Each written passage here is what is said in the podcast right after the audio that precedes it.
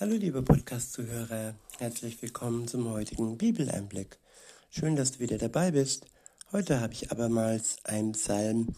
Es ist der Psalm 57 und ich verwende die Übersetzung Neue Genfer. Der Psalm ist überschrieben mit Zeige dich in deiner Macht, o oh Gott. Ab Vers 1 heißt es, für den Dirigenten nach derselben Melodie zu begleiten, wie äh, verschone und erhalte. Von David, ein Lebpsalm. Er schrieb ihn in Erinnerung daran, dass er sich auf der Flucht vor Saul in einer Höhle versteckt hatte. In Vers 2 heißt es, sei mir gnädig, Gott, sei mir gnädig, denn bei dir ist meine Seele geborgen. Im Schatten deiner Flügel will ich mich bergen, bis die tödliche Gefahr vorüber ist. Im Schatten seiner Flügel können wir uns bergen, bis die tödliche Gefahr vorüber ist.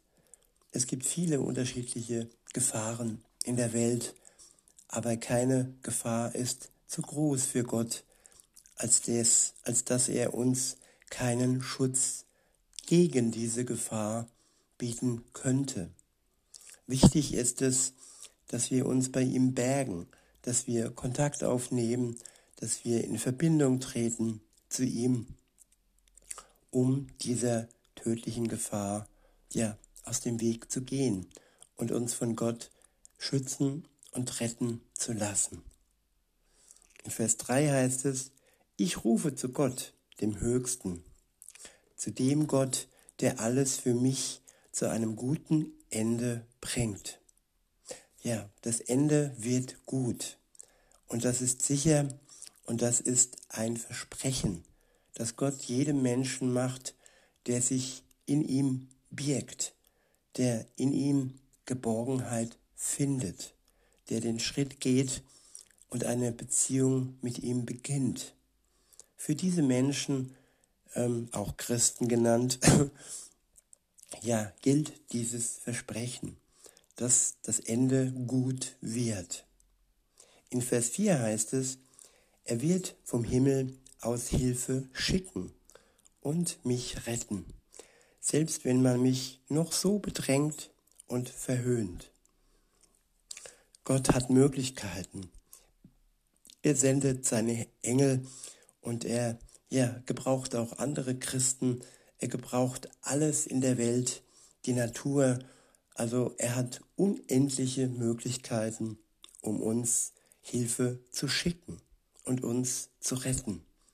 Wichtig ist nur, dass wir, wie gesagt, in Verbindung mit ihm treten, dass wir unsere Schuld hinter uns lassen, sie zum ersten uns eingestehen und zum zweiten im Glauben sie uns durch Jesus Christus nehmen zu lassen. Er ist gestorben für die Schuld der Menschheit und insofern äh, stellt sie kein Problem mehr dar. Für den, der einsichtig ist, der ehrlich ist und der auch gerne loslässt, seine Schuld loslässt und sich selbst nicht mehr grämt, denn Gott ist ein gnädiger Gott. Er ist nicht nachtragend, und er befreit und rettet uns gerne. Und das ohne Vorleistung. Einfach so, weil er uns liebt. Und weiter heißt es in Vers 5, beziehungsweise der nächste Abschnitt ist überschrieben, Gott schickt mir seine Gnade und Treue. Von Feinden bin ich umzingelt. Sie sind wie Löwen, die Menschen verschlingen. Ihre Zähne sind spitz wie Speere und Pfeile, und ihre Zunge gebrauchen sie wie ein scharfes Schwert. Zeige dich, o oh Gott, in deiner Macht, lass sie den Himmel überstrahlen. Gottes Macht überstrahlt den Himmel. Er wird sich zeigen, jetzt und heute vielleicht für dich, liebe Zuhörerin, lieber Zuhörer. Und am Ende der Zeit am Ende der Welt für alle sichtbar. Und dann, spätestens dann, wird sie seine Macht den ganzen Himmel überstrahlen. Weiter heißt es, und auch auf der ganzen Erde lass deine Herrlichkeit sichtbar werden. Ein Fangnetz haben sie mir in den Weg gelegt. Jeden Lebensmut wollen sie mir nehmen. Eine Fallgrube haben sie für mich gegraben, doch sie selbst sind mitten hinein gestürzt. Ja, dieser Spruch, wer anderen eine Grube gräbt, der fällt selbst hinein. Das klingt nach Schadenfreude, aber in Wirklichkeit ist es Gerechtigkeit. Wer Böses denkt, wer Böses plant und dies dann auch noch umsetzt, ja, der wird von Gott nicht gut behandelt am Ende. Und das zu Recht, weil ja, die Bösen andere Menschen quälen und sie ja unterjochen, ihnen Angst einjagen und sie unfrei machen. Und das wird Gott am Ende aufheben und die, die dies alles eingerichtet haben, müssen sich dann dafür rechtfertigen. In Vers 8 heißt es, ich habe wieder neuen Mut bekommen. Oh Gott, ja, mein Herz ist zuversichtlich.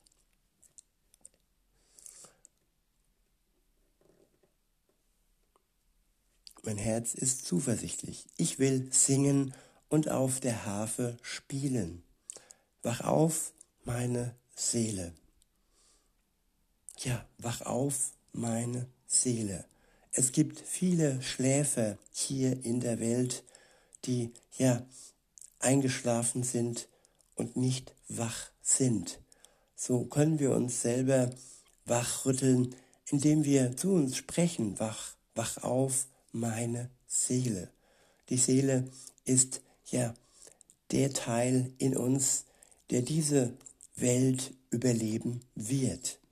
Am Tag der Auferstehung werden alle Seelen sich vor Gott rechtfertigen müssen. Und insofern ist es wichtig, dass wir vor ihm immer wach sind und nicht einschlafen. Weiter heißt es, ich will aufstehen noch vor dem Morgen, noch vor der Morgenröte und sie wecken durch unser Spiel. Vor den Völkern will ich dich loben, Herr. Ja, vor ihnen soll mein Lied für dich erklingen. Denn deine Gnade ist so groß und weit wie der Himmel, und deine Treue reicht bis zu den Wolken. Ich wiederhole Vers 11. Denn deine Gnade ist so groß und weit wie der Himmel, und deine Treue reicht bis zu den Wolken. Gottes Gnade ist groß und weit, ja unendlich groß und weit wie der Himmel.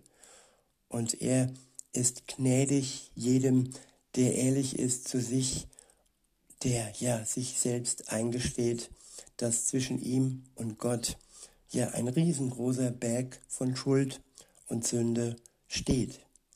Und wer dies tut, ja, zu dem ist Gott gnädig.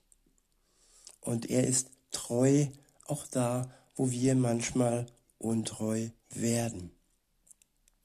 In Vers 12 heißt es, Zeig dich, o oh Gott, in deiner Macht Lass sie den Himmel überstrahlen. Und auch auf der ganzen Erde lass deine Herrlichkeit sichtbar werden.